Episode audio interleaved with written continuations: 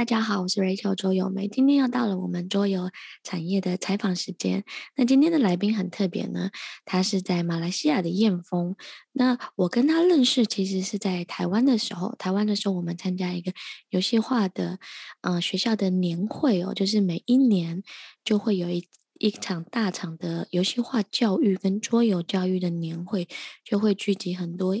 业内的老师、游戏化教育的专家跟分享者来跟大家说：“诶，这一年来我们游戏化或桌游产业的论坛有哪些新的趋势、新的发展？”那在那一场啊，就是我跟燕峰都是分享者跟分享嘉宾。我跟大家聊说：“诶，桌游教育在整个亚洲市场的一些发展。”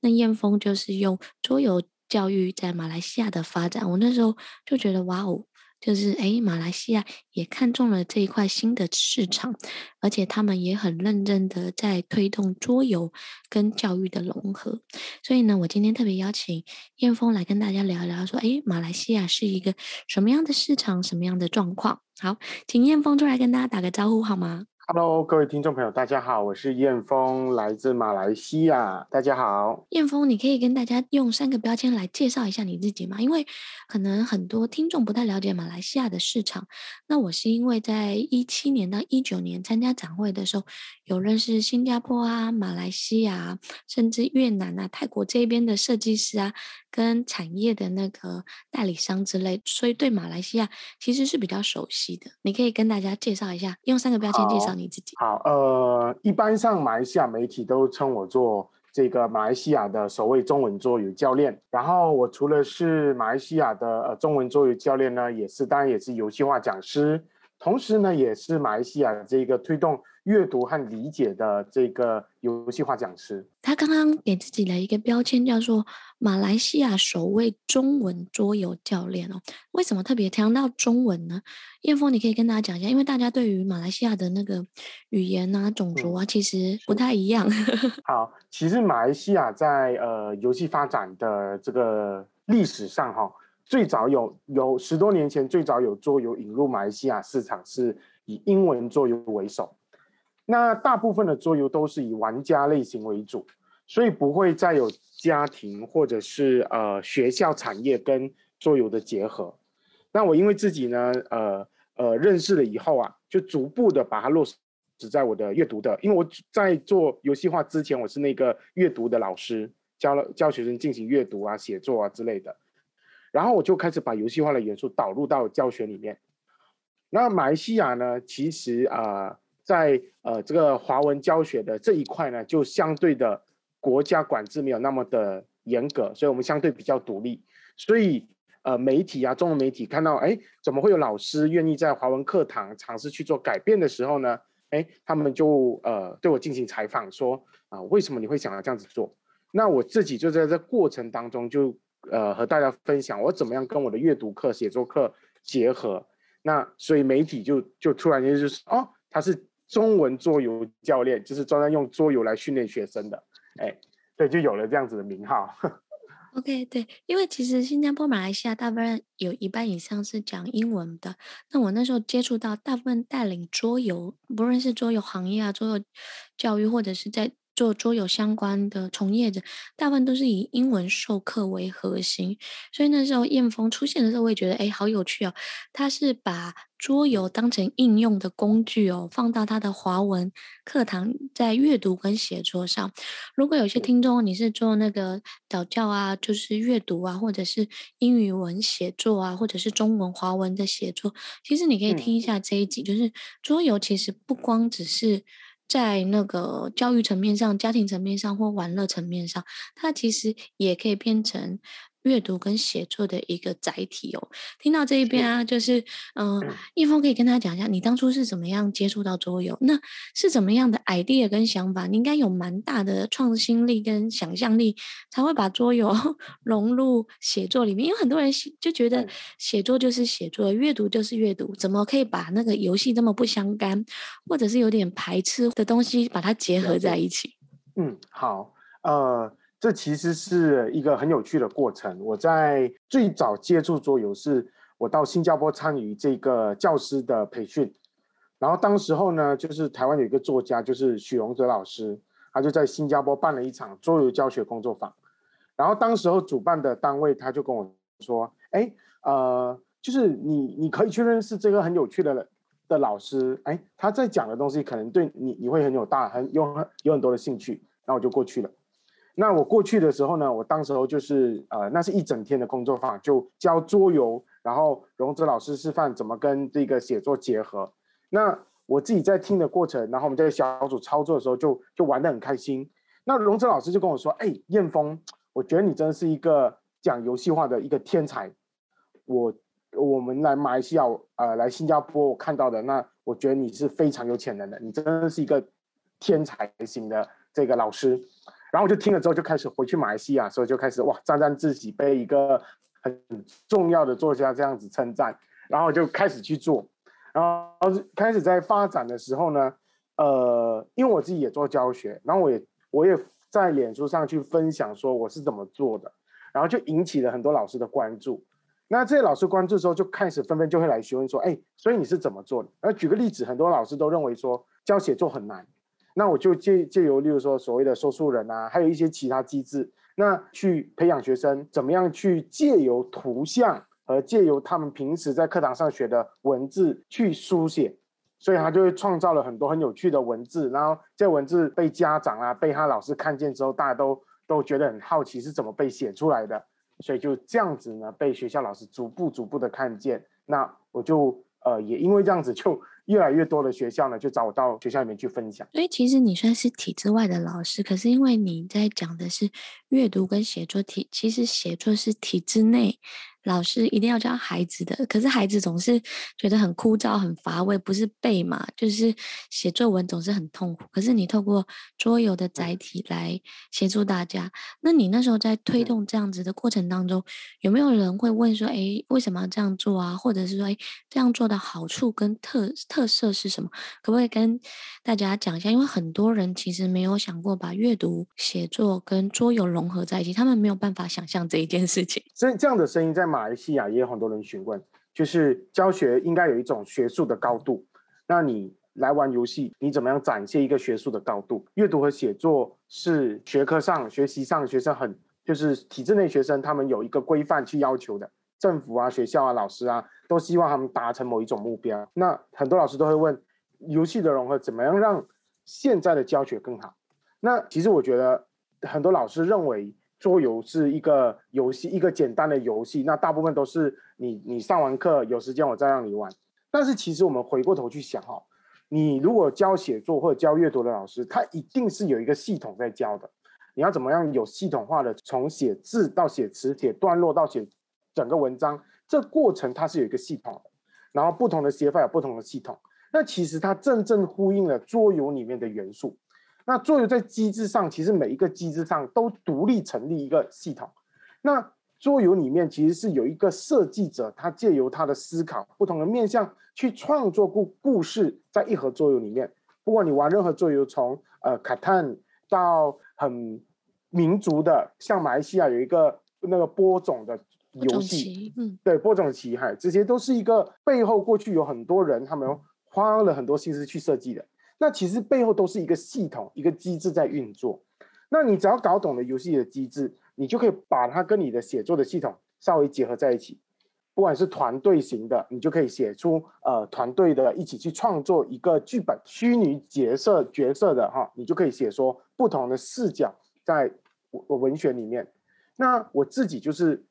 透过游戏的机制跟教学的这个系统去结合，让学生。尝试看到写作里面啊，阅读里面的不同面向，去解构一个文章，然后去建构一个自己新的观点。好，我这边来跟听众稍微补充跟说明一下。其实我觉得刚刚彦峰讲的那段话有一个核心，就是他知道写作的架构跟逻辑，他是用来。备课，对，我们在教育上讲的备课，就是我这堂课要教什么样的主题，可能是写字、写词，然后可能是解构一个主题核心。他先抓了教学的核心重点之后，再来挑选游戏，对不对？再看看这个游戏有哪一个环节或哪一个场景或哪一个片段可以辅助来他的教学课程当中，对不对？是是是。那有两种备课的方法，一个老师很喜欢在招式上。做处理，就是说，哎，你能不能够直接告诉我，把游戏的作品直接拿去课堂应用？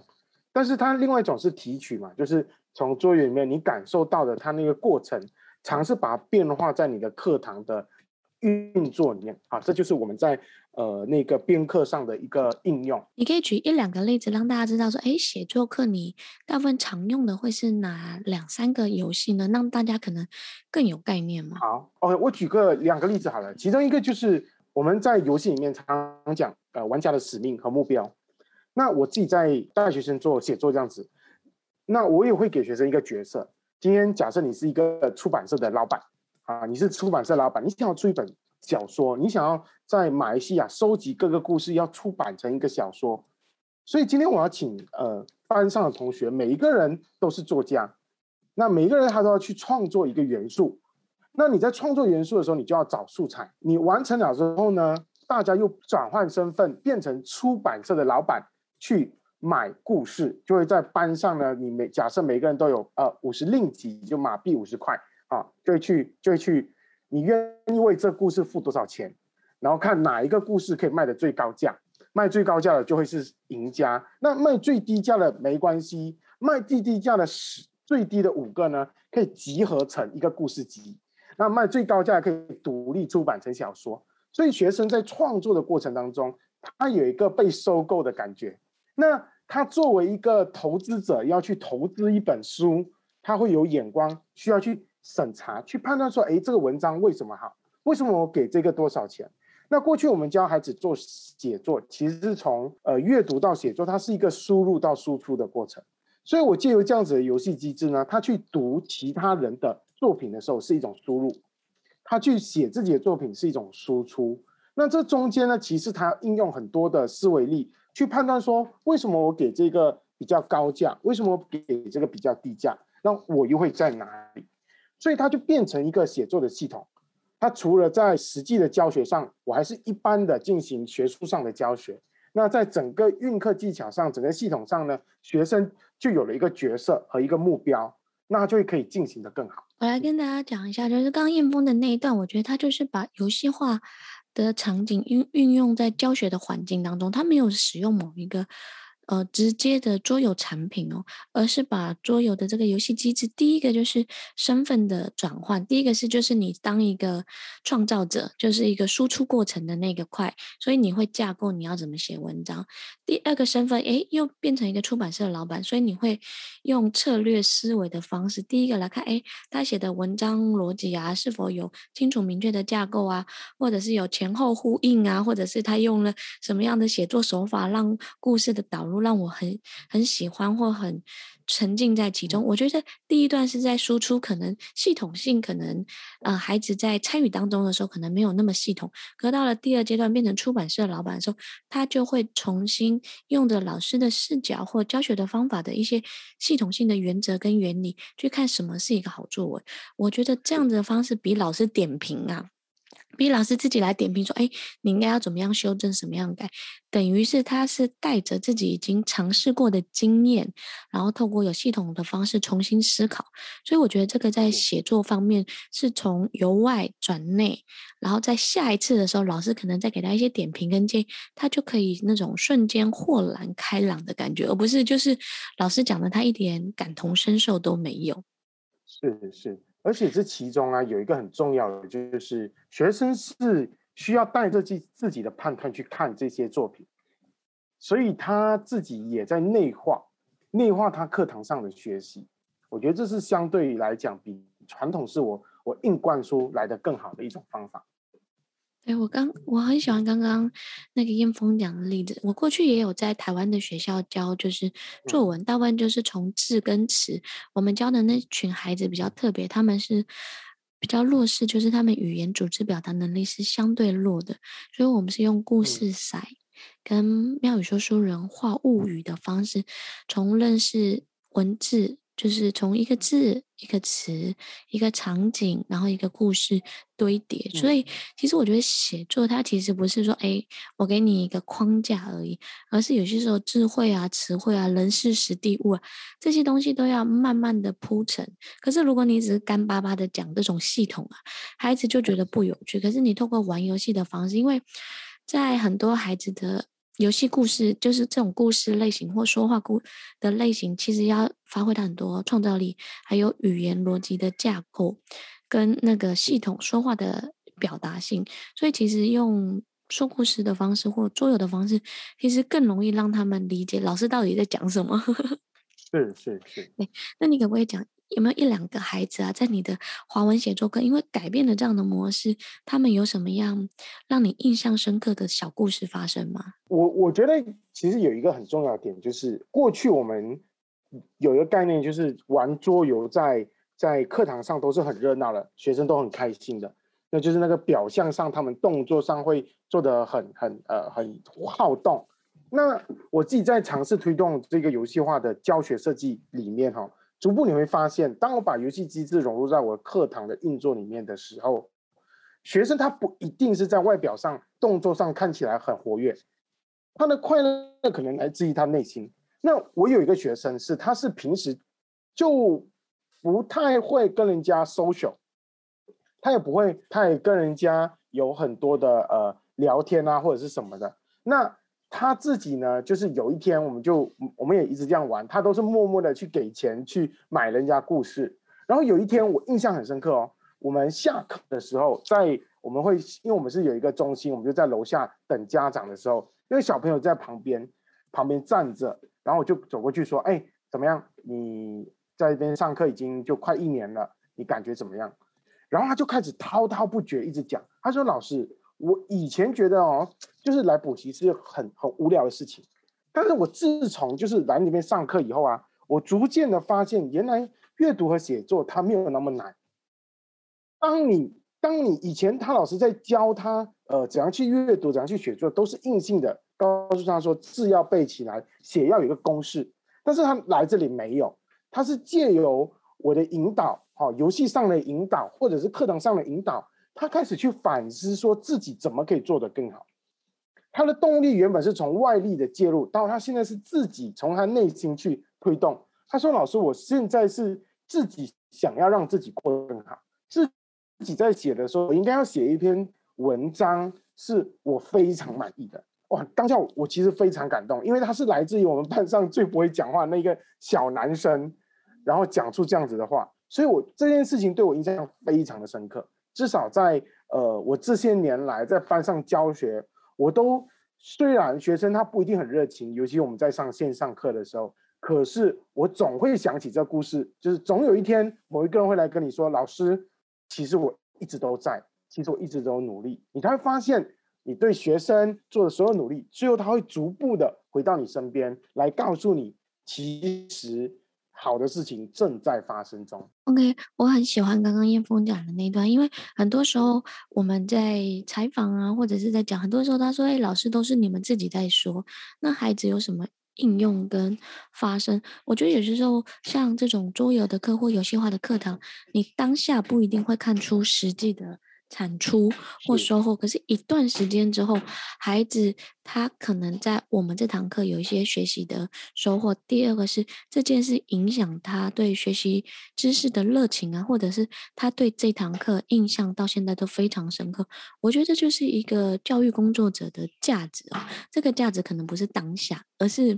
而是在后面发生的。我现在想问你的啊，就是刚刚你说了那个一。案例嘛，跟教学的实作，你可以跟大家讲一下马来西亚现在做教育的普及啊、发展啊，在学校跟机构大概是怎么样的一个推动，或者是像你这种是体制外的，怎么样踏入体制内帮老师做一些教育跟培训呢？好，呃，马来西亚的体制外跟体制内其实跟台湾不太一样，好，可能甚至一些大陆地区都都不太一样。马来西亚的体制外教学。很多时候，其实教学的内容是呼应体制内的。它相较比较自由的是在你可以选用的教材，因为马来西亚在教材的部分是国家统一的。但是国家对于华文教育其实是没有很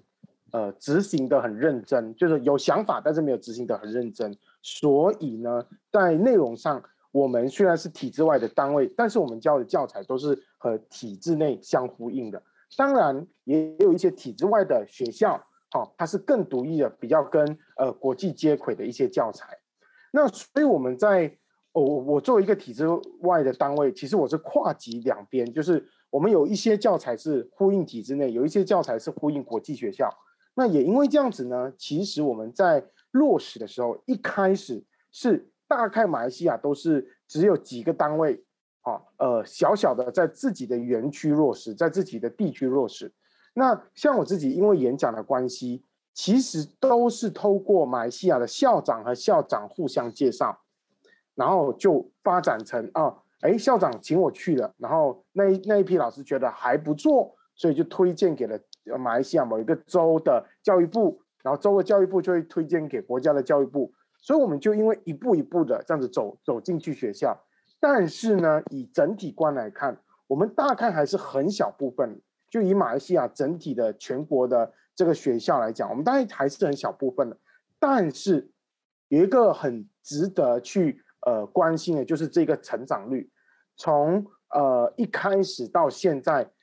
其实我们每一年都在翻倍成长。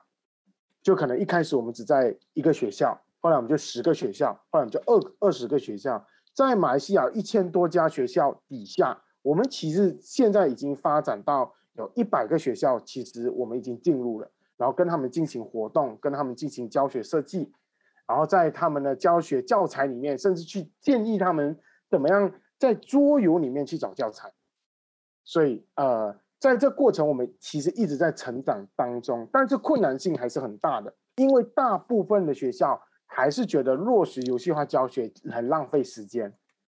很啊不像过去的很单向的呃直接的那种填鸭式的来的干脆简单，所以它也需要整个环境在教学改革上去重新的去调整。那我们会随着这个调整呢，走得更快更远。刚刚彦峰讲那个让我想到两块哦，第一块就是哎，大家也很想尝试新的教学的手法，好像用桌游的方式进行，可以吸引孩子的注意力，然后也会让课程比较丰富。可是就担心时间不够。那第二块就是说，哎，我。现在有意愿也想要把桌游融入课堂当中，我也有创意啦，把它设计成课程。可是呢，我很怕学校啊、老师啊、家长啊觉得，哎，我们是在玩游戏，不是在上一门课。你遇到这两两面的做法的时候，你平常是怎么样说服那个学校的校长啊，或者是跟老师或者是家长沟通这样子的概念？因为我觉得很多时候我们在做游戏化教育或桌游教育，需要沟通的其实不是孩子。而是家长、校长跟老师。在马来西亚呢，我们的经验是这样子，就是尝试去连接一个学校或者是一个家长，他想要孩子变得更好的底下，他怎么看待这个教学？那从这里我们就跟他分享说：好，如果你希望他变得更好，你想要他懂得很多知识，可是知识在未来会被淘汰，尤其世界发展很快，那。他现在的知识能不能够转换成能力？我们是怎么做的？那我们就跟他们分享，为什么我们希望学生的知识可以转换成能力？那在这样子底下呢，透过这样子的沟通，以及比较多的实例去告诉他，透过这样的教学，知识的部分就可以被转换成他平时学习的能力的时候，他在一开始虽然看起来时间花的比较长，呃，内容做的比较多，可是因为他是做深化的部分。而呃，桌游上的各种游戏，它是广度的部分，所以当他呃学习逐渐的变广，然后呃那个学习的状态逐渐的变得深，以长远来讲，他会在未来变得非常有竞争力。所以这就是我们用这样子的论述去跟家长、跟老师们沟通，达到一个共识。我很喜欢刚刚应峰讲的那段话，就是知识要转换成能力，教我们的孩子去面对未来。因为其实现在很多的知识啊、常识，其实就是比看谁 Google 啊、关键字啊，或者是最快的方式找到。可是面对未来的世界，其实他要有一些独立思考啊，要有一些批判性思维啊，或者是创造性的那个想象力的一些发展跟创造力啊。其实这一些都是在传统的课堂当中没有办法做。可是就就像你刚刚说的，哎，桌游可以提升他对知识的广度，不一定是深度，而是广度，让他看到不同不同的面向哦。好，那我想问一下，就是你现在在做这样子的推动啊，然后有没有什么家长给你一些反馈？因为其实你也推动好几年的时间，然后。我们在去年虽然在疫情下，我们也开了一个那个儿童桌的师资班，你可以跟大家聊一下，说，哎，上次我们有这样子的课程啊，然后你也一直推动，家长们给你一些什么样的反馈？呃，应该说，其实从他的学生，就是他一直让孩子来参与我们的课程，这个其实可以看得到家长的逐步对我们信任，因为其实其实在这过程当中，家长会很会发现一件事情，就是。老师们在讲的教材内容是外面找不到的，同时呢，哎，又很呼应他的学习的内容，所以在这样子的话，家长其实是对教材有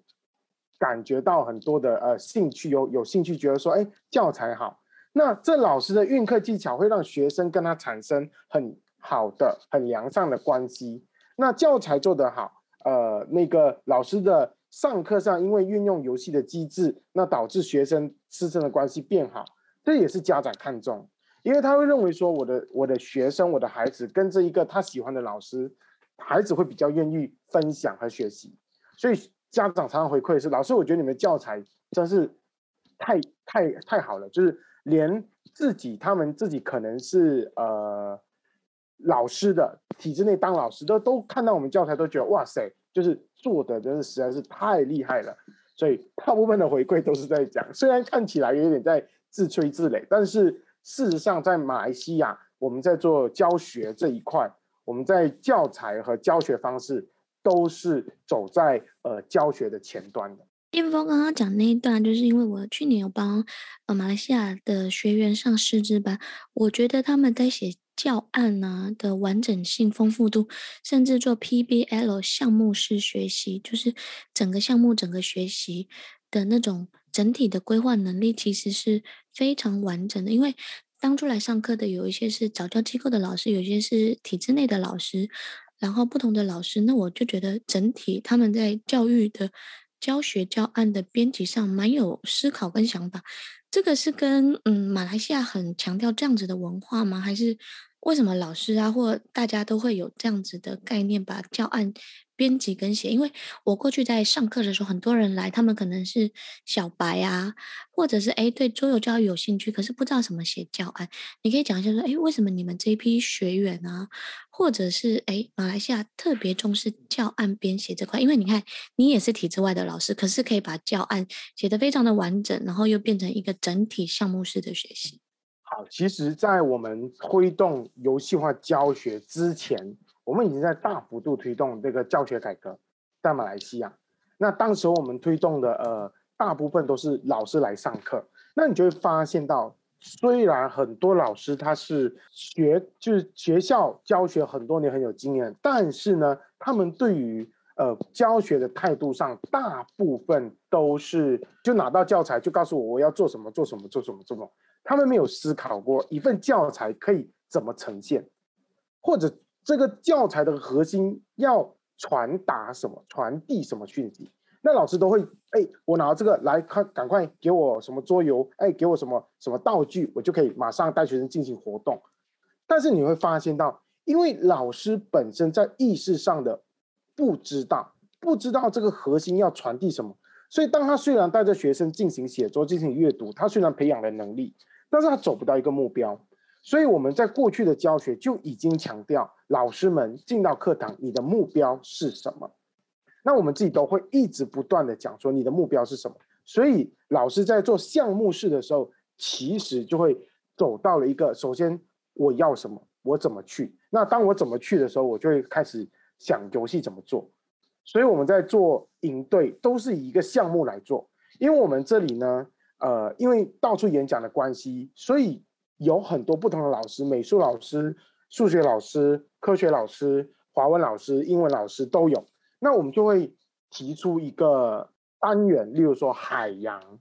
那所有老师围绕着海洋去设计，所以可能他五堂课下来哈，有有美术的，有数学的，有科学的。都绕着一个议题去呈现，然后每个老师都受过游戏化的培训，所以我们有一个同样的目标，然后我们带领孩子走向这个目标。所以学老师在编写这个教案的部分上，就相对的我很清楚，然后我要做什么，所以他写的教案比学科上就在呃体制内老师做得更好，是因为我们有很明确的目标，然后同时游戏化给了我们知道说要怎么做。所以整个过程就被建构起来。对，刚刚燕峰讲的那一段话啊，我把它拆解一下哦，嗯、大概有两个，一个是主题，我们提出一个教学的主题核心；嗯、第二个是教教教学的主题核心之后，给不同学科跟不同擅长的老师，依据他们的专长、专业跟能力。把这个主题架构的内容用他们呈现的方式来呈现，它就是一个完整式的主题课程。其实我觉得这个比较偏国外式的主题式的项目式教学，然后只是我们用桌游跟游戏化的载体把它呈现出来。在这边可能有些人听不太清楚，就是你不是教育工作者，没有关系哦。就是很重要，就是所有的老师知道我们的主题是海洋，那美术老师就可以做海洋的手工嘛，然后科学老师就可以。教海洋的生物嘛，然后这样华文写作的老师就可以说：“哎，我们如果想象我们是一只鱼，我们来写一个作文跟一个内容。”你这样看，就是光三门学科，你就会觉得诶。把知识的面向包罗万象，而且除了广度又有深度的体验，我觉得这是燕峰他们在设计这种主题课程跟内容操作的核心哦。为什么我今天要采访他？其实不单只是想马来西亚的发展，而是在讲他们怎么样把桌游跟游戏化的这个概念，还有主题式教学完整的砍入在。教学当中，我觉得这是一个未来发展的趋势哦，因为其实他在台湾已经改一零八课纲的，也是讲综合素质能力的提升，不光是每一个学科，它其实应该就有一些关联性。在美国也一直在推动国高中啊、大学，他们很多都是在推动类似这样的一个学期就做一个项目、一个主题式的教学。我们怎么样用桌游啊，或者是用游戏化的工具啊，就是。我觉得这些都是我们教学工具的新鲜的手法，更重最重要的是，其实是辅助孩子对学习有兴趣，然后让老师在教学的时候可以更生动活泼，把知识可以用更好的方式啊，让孩子变成一种沉浸式的学习跟沉浸式的享受。那在这边啊，我想再问一下，就是桌游。有些人其实觉得桌游还不错，玩一玩很好啊。可是为什么要把桌游带给孩子呢？其实很多家长还是会有这样的心声，或者说，哎，桌游你觉得对孩子的人格啊、发展啊，还是各方面的层面，他到底可以看见什么？我觉得桌游哈，其实是一种对话。怎么说对话呢？它其实啊，如果我们了解，我们知道孩子的学习状态，一个人如果他很长期跟自己说话、跟自己对话，那他会建立一个自我。所以，一个常常自己躲在呃一个角落玩那种单人游戏的人，他可能在大脑里面会有很成熟的思想，因为他在建构自我。那你拿一盒桌游，父母跟孩子玩。同伴跟同伴玩会建立伙伴关系，会建立亲子关系。那如果你今天挑的一款桌游是有世界议题的，比如说七大奇迹，例如说啊、各种市场上一些买卖的桌游，可能甚至一些动物的桌游等等啊等等这些，你就会发现到他在桌游认识世界，他透过自己玩了啊建构自我，他透过跟伙伴、父母。外面的人玩了，建构了关系。他透过桌游，一个好的桌游上的议题，他建构出他的世界。所以，哪一个桌游去跟学生玩？事实上，我可能有目标，我可能想要跟他拉近关系，我可能要跟他有一些其他的议题要走路。例如说，我想要劝他的生活态度等等。啊，这都不是都不是最重要的。重要的是，我很理解当我打开一盒桌游，坐在他身边的时候，其实我们就在建构一个环境给他给我。所以我觉得玩桌游最好的是你为一个神创造了一个世界，好像我都是这样跟父母或者老师讲的。所以你觉得桌，我很喜欢你说的，就是桌游是一个对话，一个是自我对话、同伴对话或亲子关系的对话。呃，之前我们有一个金句，就是名言，就是说，诶，与其跟一个人聊一小时的天或一整天的天啊，不如跟他玩一场游戏。你对于他的呃世界观啊、价值观啊、观念跟想法，就可以很快的认识一个人。那我觉得桌游真的是一个创造彼此对话，然后一个环境啊。那你在这边呢，可以后面讲一下说，诶。就是游戏化教育啊，桌游教育，你当刚开始会做的时候，是因为你找到一个新的商机吗？还是看到传统教育上的盲点，让你毅然而然愿意投入？而且去年也开始推动了好多学员开始做游戏化的数学的教学、游戏化绘本的教学啊，游戏化华文写作跟故事的教学。你是看到什么而愿意出面当那个那一个推动者？好。好，我们的主要当然，因为我们自己有一家公司，那我们目标是要打造一个有系统式的教学。嗯，因为马来西亚对于呃老师的陪伴不足，所以借由我们在啊、外外面看到这个体制内不足，当然我们呃有身边有孩子，然后我们我们自己的下一代，我们都在想说，我能不能够为这个环境做得更多，或者是让他们可以。变化的更好，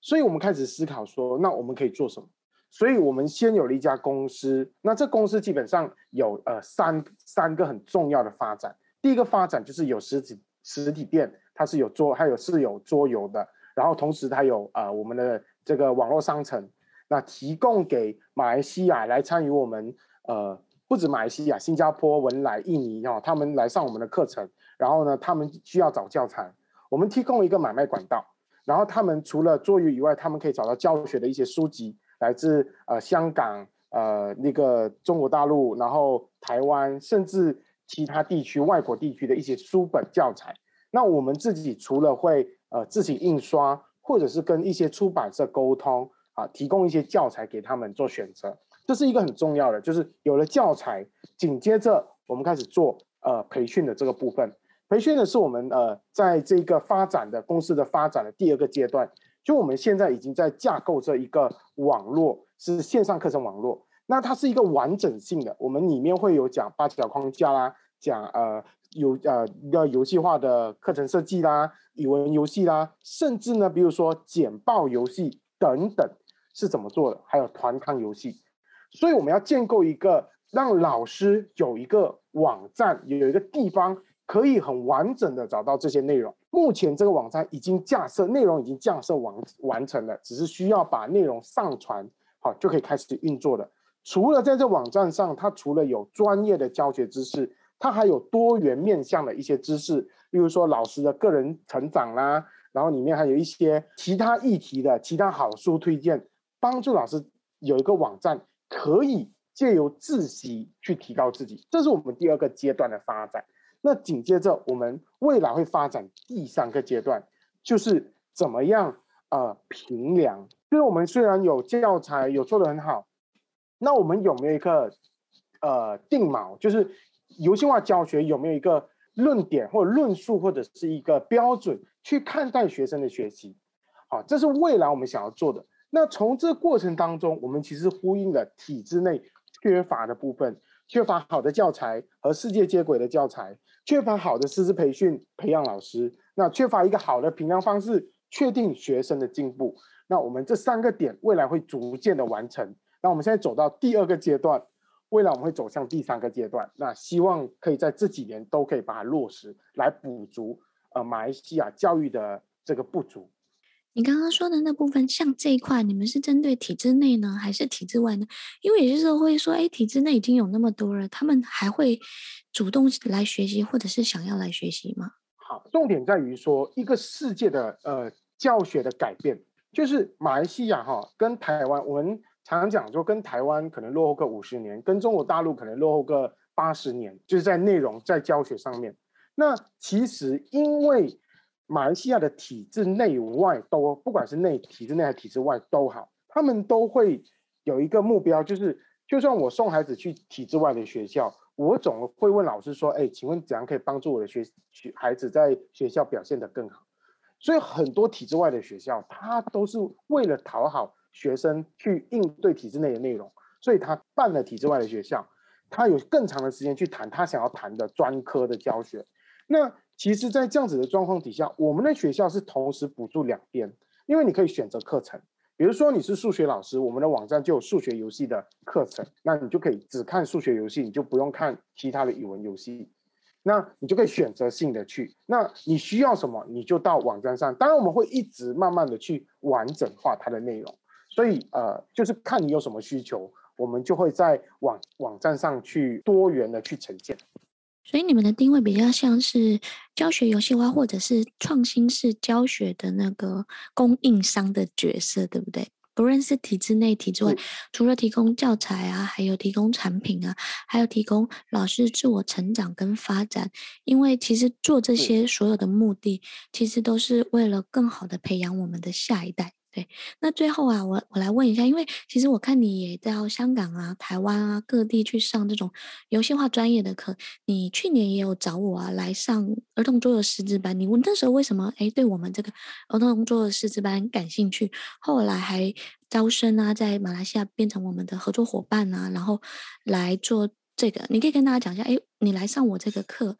跟一般的桌游课有什么大的差异吗？哦，好。就是哦，我觉得在马来西亚，其实是在游戏化教学这个东西很不很不足，所以我在呃呃很多地区，只要有游戏化课程，我自己都去上。那主要当然是向各家学习，向所有的老师去学习，说他们是怎么样去论述游戏化教学。那这过程其实我我发现到大家在讲的呃内容和方法都不同。我在呃去年的师资班会发现到，就是桌游美的课程，它大部分都是在谈说我的幼儿班，比如说我我是幼儿班，我可以怎么样透过游戏化的方式去培养孩子的八大智能。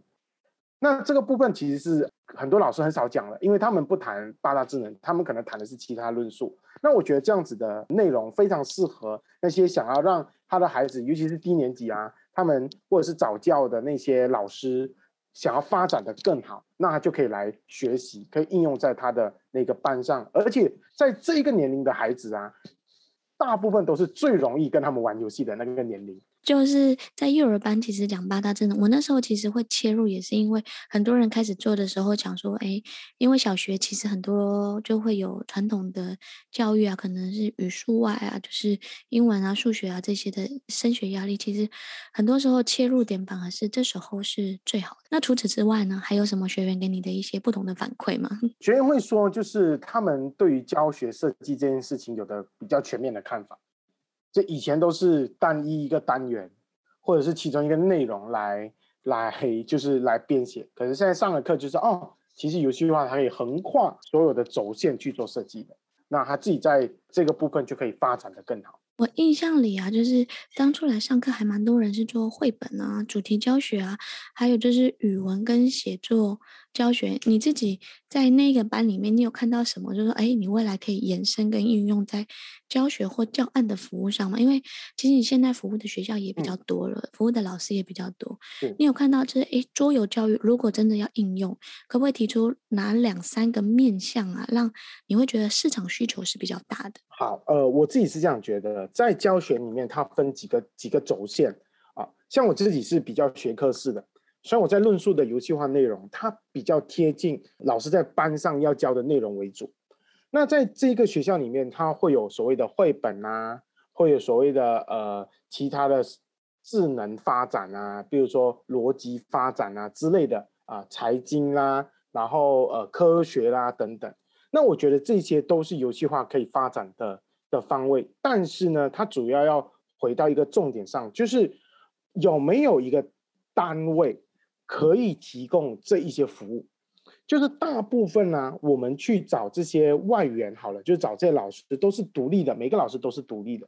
那独立的状态底下呢，老师的教材和内容它无法统一化，那学生的学习变得很零碎。我今天要学数学，我今天要学科学，我今天要学美术，都是零碎的，那都是要靠老师去整合。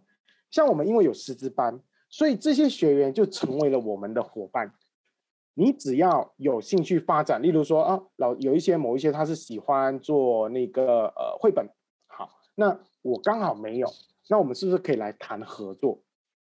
那如果哎他是做科学的，好。科学的，那我们就问他说：“哎，你有没有兴趣？我们来合作看看。”所以我们在做一个主题的时候啊，他就有不同的学员。那这样子的师资班呢，他后续如果一直都在做的，他就不用担心师资栽培的问题，他就会逐渐的有老师来协助你，然后大家会形成一个呃团队去推动这个教学改变。我觉得刚刚燕峰讲了一个蛮关键的，就是像游戏化的教学的老师最好上过同样的一个课程，因为他们的建构语言的体系是一样的。第二个是有相同的概念，然后再来就是像一个老师啊，你如果要像培养一个老师，把它游戏化教育会，然后美术会、科学会、数学会，其实这个 养成的能力。也太辛苦了，所以其实像游戏化的教学，我们可以变成这种共备课，就是每个人有每个人的擅长，那每个人提出自己呃最好的教学的内容，然后教学的服务，然后大家变成一个呃师资班团队或游戏化教师的这种团队，然后来主打不同的科目，然后系。又能教材统一化，那可是其实这整合其实也是会蛮辛苦的。对对，这其实一个，那我觉得教学是逐渐的走向更好，因为我们知道教学不是一天就看得到效果，我们是走在变得更好的路上。那我们只要掌握这个，就知道教学是累积的，学习是累积的。我们不可能一下子就满足市场，我们也没有办法一下子去满足市场。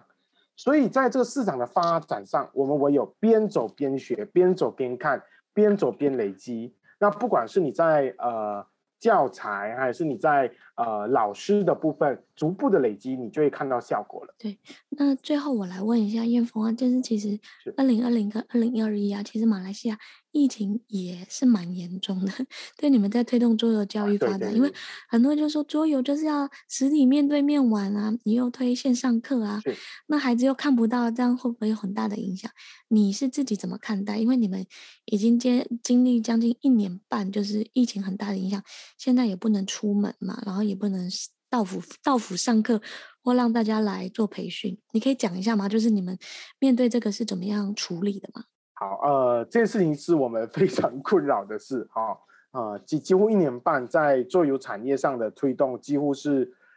萎缩的，整个市场都在萎缩，然后呃，呈现的部分也在萎缩。那我们自己的经验是，把它转到线上的话，我们能不能够在线上课程发展出游戏的元素？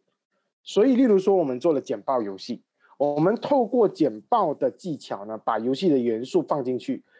把，比如说我要跟孩子谈楚汉历史，我创作出一个简报是由穿越，比如说，哎，这个将军穿越到古代啊，去拯救谁，然后都用简报，用用美学，用游戏的机制，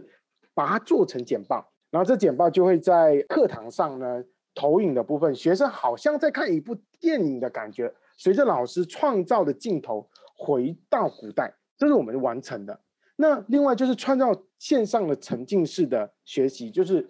有没有一些平台，例如说我们用的是 Gather Town，好，呃，我相信最近在台湾 Gather Town 是非常红的。但是我们在做这个营队的时候，在去年已经开始做了，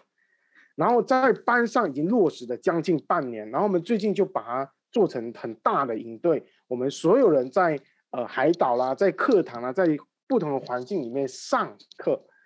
所以学生他过去只有在镜头学习。到他现在可以操作人物，呃，画面上的人物去课室去哪里学习的时候，你就会发现学生呢，他虽然是在网络上，他虽然也在这网络上，他没有办法实际的拿到骰子，拿到什么，但通过虚拟的互动，他可以提高。但是我认为这样子的效果，比起实际实体课来说，还是比较没有那么理想的。我们还是在准备当中，未来还是要回到实体课。再继续把我们还没有走完的路把它走完。对啊，因为我看你们疫情其实真的影响还蛮重的，而且在线上的培育发展，等于你们就是这一年来已经提早部署了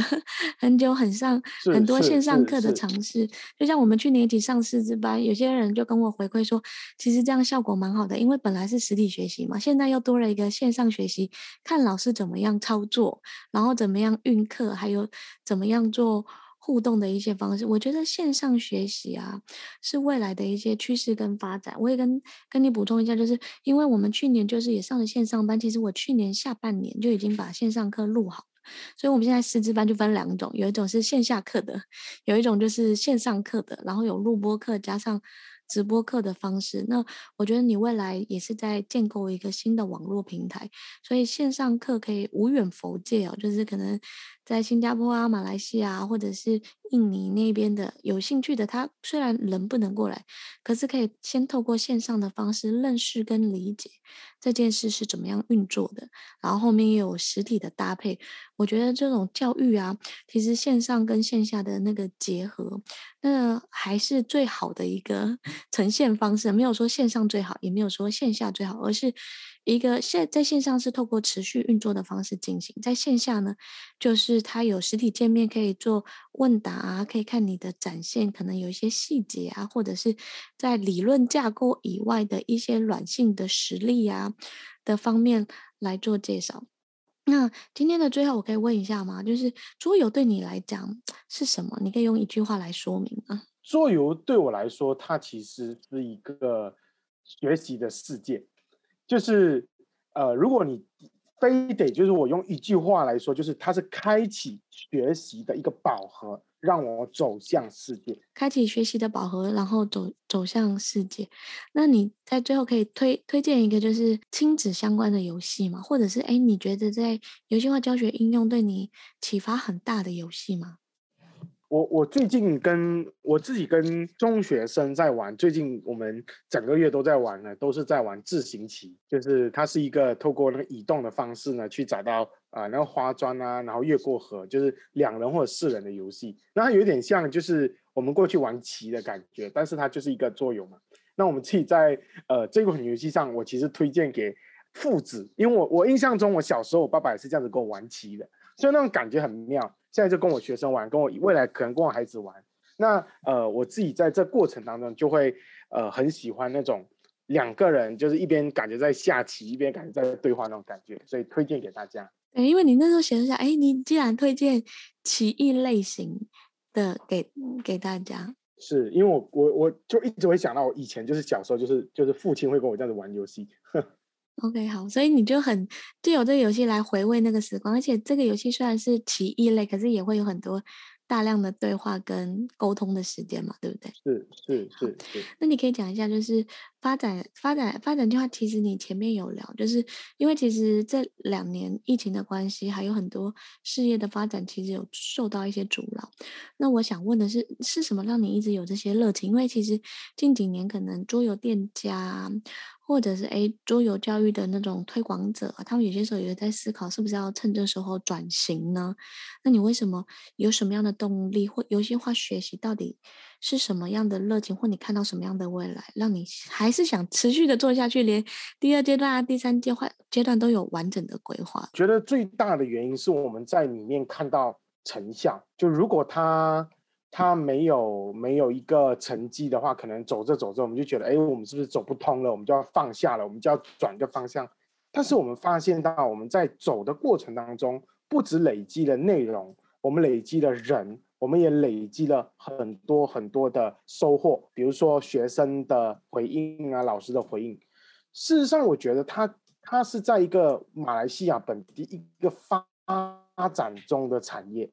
它会在未来当然会发展得更完整。现在我们没有一个很完整的系统，但是借由每一个老师互相在做，他会逐渐去完整这些系统和内容。所以在这行进的过程当当中，我自己的最大的热情是，呃，来自于身边的老师啊、身边的伙伴啊、身边的学生啊，我觉得他们的肯定是一个很重要的推进。非常谢谢那个燕峰啊，今天接受我们的采访，也聊也也聊了就是马来西亚的市场发展，还有他自己对于未来的看法，然后也举了很多很实用的案例哦，还有他是怎么样从桌游，然后延伸到桌游教育，然后游戏化教育跟主题式的方向。那也期待我们很快啊，可能可以变成。